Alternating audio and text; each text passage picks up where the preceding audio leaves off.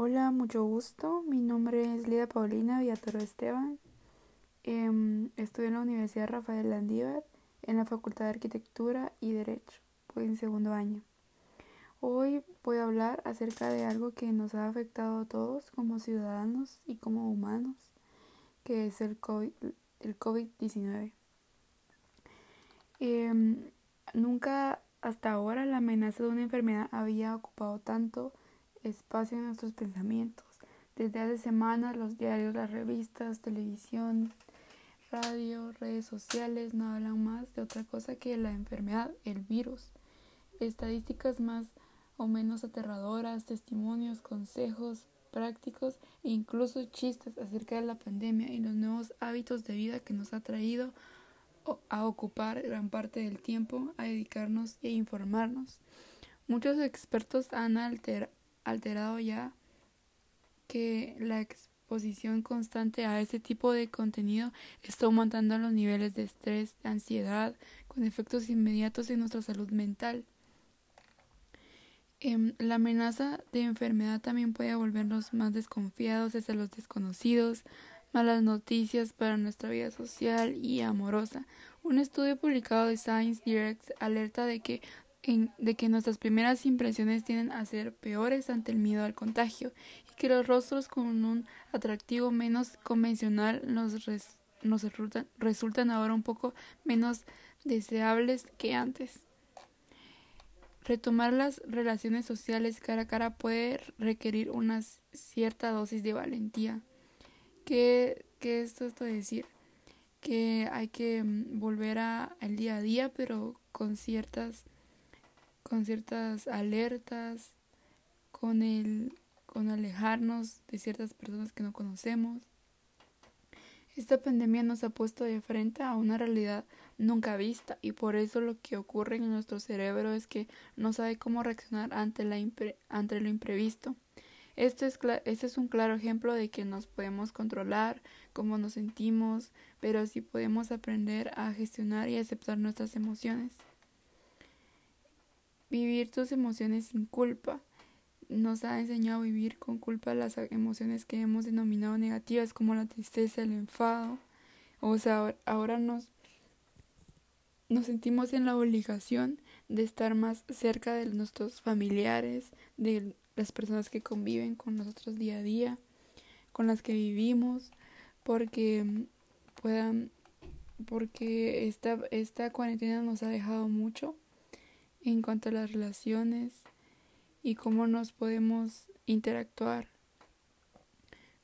Eh, todos estamos bastante bien, al menos por ahora, pero sí pero hay algunas personas que se aburren, así como yo en estas vacaciones de la universidad me aburrí un poco porque no estamos acostumbrados al encierro. Como seres humanos nos creemos unos seres libres sin necesidad de reglas, aunque tenemos reglas del día a día, pero no restricciones de afecto, de socialización, de resguardo. Eso es algo muy nuevo para todos nosotros.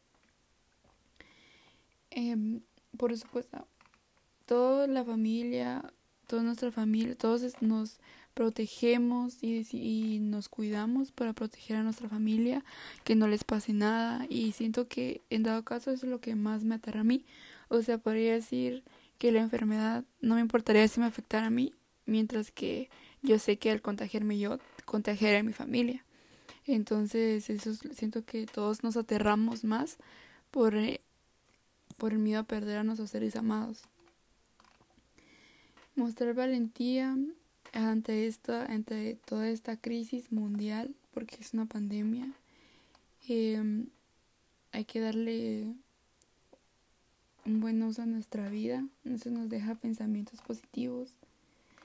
Y pues la verdad que la enfermedad em, es un es completamente eh, eh, se contagia mucho muy rápido y así como Guatemala antes de las semanas las, las primeras semanas iban uno o cinco diarios y ahora en estas actualizaciones ya van 62.944 casos confirmados y personas recuperadas em, han sido 51.530 y muertes 2.383. Y esto es de día a día. En cambio, eso es en nuestro país. En otros países son casos confirmados de 21.8 millones y personas recuperadas 13.8 millones y muertes 770 mil personas que han sido afectadas dando su vida. Entonces eso es muy importante, mantenerse alejados para que por fin este virus termine. El COVID-19 afecta de distintas maneras en, en función de cada persona. La mayoría de las personas que se contagian presentan síntomas de intensidad leve o moderada y se recuperan sin necesidad de hospitalización. Los síntomas más habituales son los siguientes fiebre, tos seca, cansancio. Otros síntomas menos comunes son los siguientes molestias, dolores, dolor de garganta, diarrea, conjuntivitis, dolor de cabeza, perdido el sentido del olfato, olfato o del gusto, erupciones cutáneas o pérdida del color de los dedos de las manos o de los pies. Entonces esto es lo que la verdad que solo venía a, decirles de que todos debemos estar resguardados y que todos siempre tenemos que seguir las reglas por ahora. Si uno, así como yo, que si sienten que no pueden estar no pueden vivir encerrados, pues traten de ocupar su mente en otras actividades, en ser em, en aprender nuevas cosas, así como yo en mi carrera, aprender nuevas nuevas formas de, de tecnología y todas las innovaciones de la tecnología BIM y todo eso al respecto. O pueden dedicarse a áreas como cocina, pintura, ejercicio, porque sería el ejercicio creo que es el más recomendado porque nos ayudaría a tener una una mejor salud por si nos enfermáramos, que ese sería el peor de los casos. Pero mm, esperemos que todos estén resguardados en su casa y que al pasar de los meses todo esto acabe y todos vuelvan a, a como era antes todos vuelvan a ser sociables a su, a su vida diaria.